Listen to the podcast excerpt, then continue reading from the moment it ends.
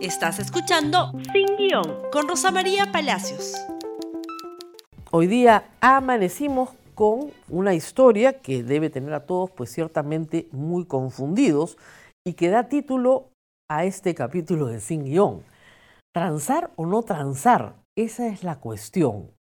Estamos hablando del procurador para el caso Lavallato, el doctor Jorge Ramírez, quien fuera cesado esta mañana por resolución en el peruano por el novísimo procurador general, el señor Soria. ¿De qué se trata todo esto? Y primero empecemos por el principio. ¿Qué cosa hace un procurador del Estado? Porque muchos de ustedes confunden al procurador con el fiscal o con el juez. El procurador es el abogado del Estado, el que defiende los intereses económicos del Estado peruano.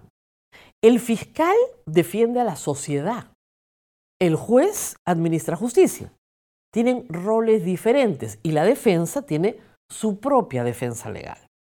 Todos ellos son abogados y todos ellos tienen un rol distinto en el proceso.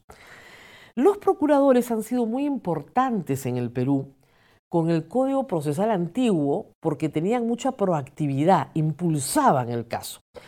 Actualmente no es necesario porque la Fiscalía es la que tiene tal vez el rol más espectacular porque dirigen la investigación penal. El procurador hoy, ¿qué percibe? Percibe una, digamos, un agravio para el Estado que tiene que ser reparado económicamente y va a perseguir la mejor reparación civil posible.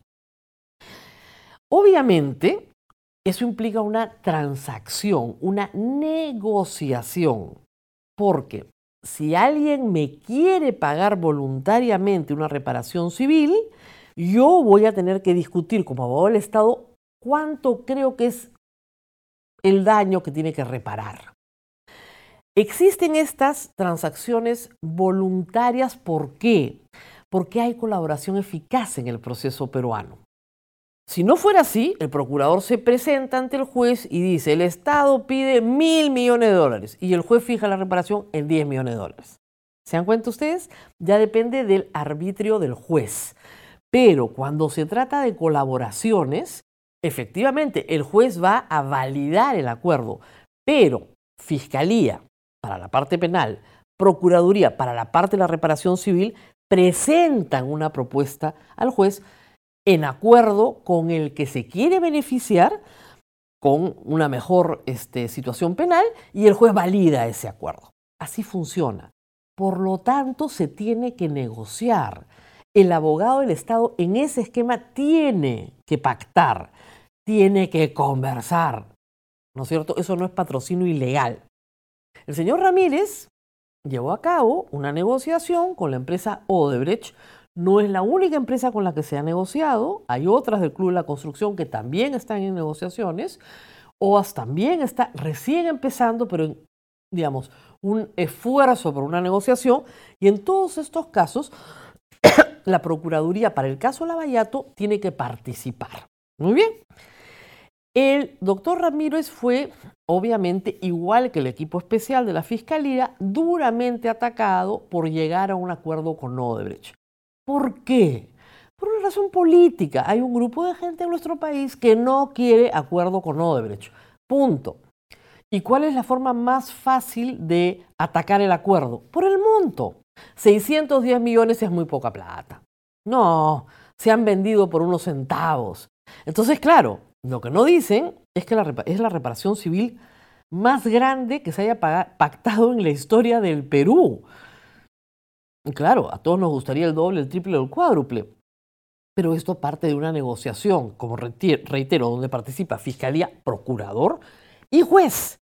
Y la parte que quiere colaborar. 610 millones fue lo que se pactó, más los intereses en un plazo de 15 años. El señor Ramírez tiene que, tenía que conducir otras negociaciones y ampliar y ampliar el pago de reparación civil. ¿Por qué? Porque esos 610 millones se pagan por cuatro proyectos, pero todavía faltaban muchos más. Gasoducto, por ejemplo. Carretera Sisa, por ejemplo. Aun cuando no hubiera acuerdo con Odebrecht, reitero, cuando no hay la voluntad de colaborar, el procurador en proceso le pide al juez el monto que considera es la reparación para el Estado y el juez fija el monto ya en la sentencia. ¿Ok? Igual tenía que participar. Podía ir asegurando otras reparaciones, pedir garantías para el pago de las reparaciones, etc. La gestión del doctor Ramírez ha sido bastante exitosa, pero pese a ello no ha estado exenta de amenazas. Otro procurador anticorrupción, el doctor Amado Enco, lo denunció penalmente por el acuerdo logrado con Odebrecht, a él y a la doctora Silvana Carrión. Asunto que francamente es de llamar la atención, ¿no es cierto? ¿Cómo no apoyas a tus propios abogados del Estado? Bajo el argumento de que han hecho una mala negociación. Muy bien, ninguna negociación es perfecta, pero esta logra un resultado. Y gracias a esa negociación vamos a tener sentencias y personas en prisión asumiendo su responsabilidad y pagando sus reparaciones civiles. Muy bien. Esta mañana lo han despedido. Y digo despedido porque lo han cesado, lo han separado del cargo. Nadie ha dicho por qué. El novísimo procurador general, porque ahora tenemos una nueva estructura en la Procuraduría, el procurador eh, general, señor Soria, que administra todas las procuradurías que tienen que ver efectivamente con graves delitos que se cometen contra el Estado peruano, va a dar una conferencia de prensa a las 11 de la mañana para explicarnos por qué. Porque la verdad es que no queda claro.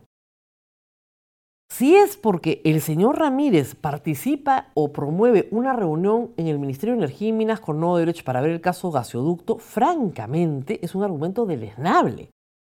Porque su trabajo es encontrar una solución a que el Estado peruano recupere el máximo dinero posible.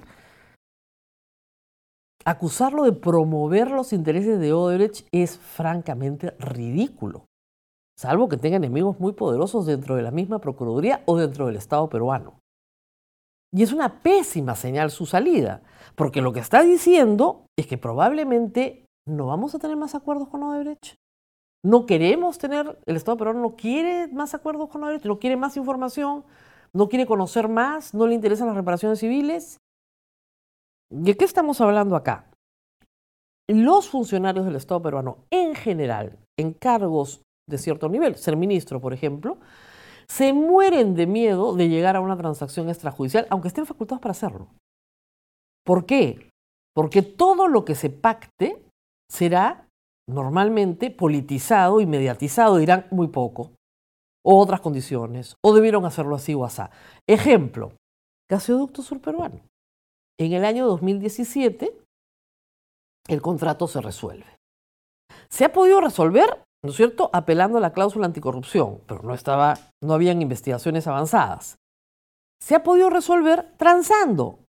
El Estado peruano gasta todos los años, desde el 2017 hasta ahora, una cantidad considerable de dinero. ¿Saben en qué? En mantener los tubos que ya están para ponerse.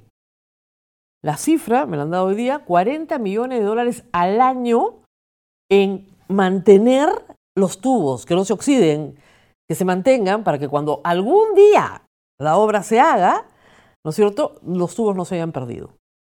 Tubos que además no son todavía el Estado peruano, porque como no se ha resuelto por completo el contrato y hay aspectos que tienen que negociarse, los tubos no han sido transferidos, estos activos no han sido transferidos al Estado peruano. ¿Por qué no se tranza? Porque los funcionarios son muy pusilánimes, se mueren de miedo. ¿Y por qué se mueren de miedo? Porque no quieren terminar como el señor Ramírez. Es decir, el problema no solamente es que te quedes sin trabajo, porque eso es lo de menos. El problema es que te persigan judicialmente por hacer tu trabajo. Vamos a ver qué explicación nos da el señor Soria el día de hoy. Porque la verdad que todos estamos como con la ceja levantada. En teoría, el señor Ramírez no ha hecho nada malo, porque le dan las gracias por los servicios prestados en la resolución.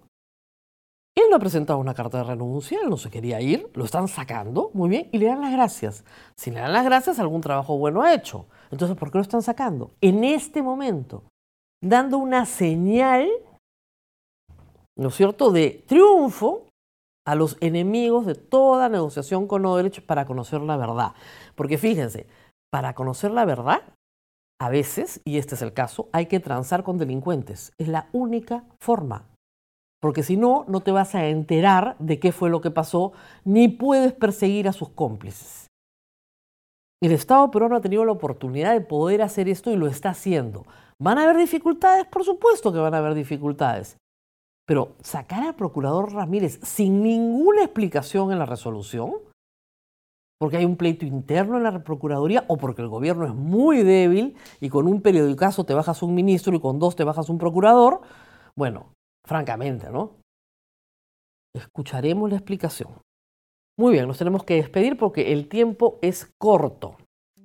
Gracias por escuchar Sin Guión con Rosa María Palacios. Suscríbete para que disfrutes más contenidos.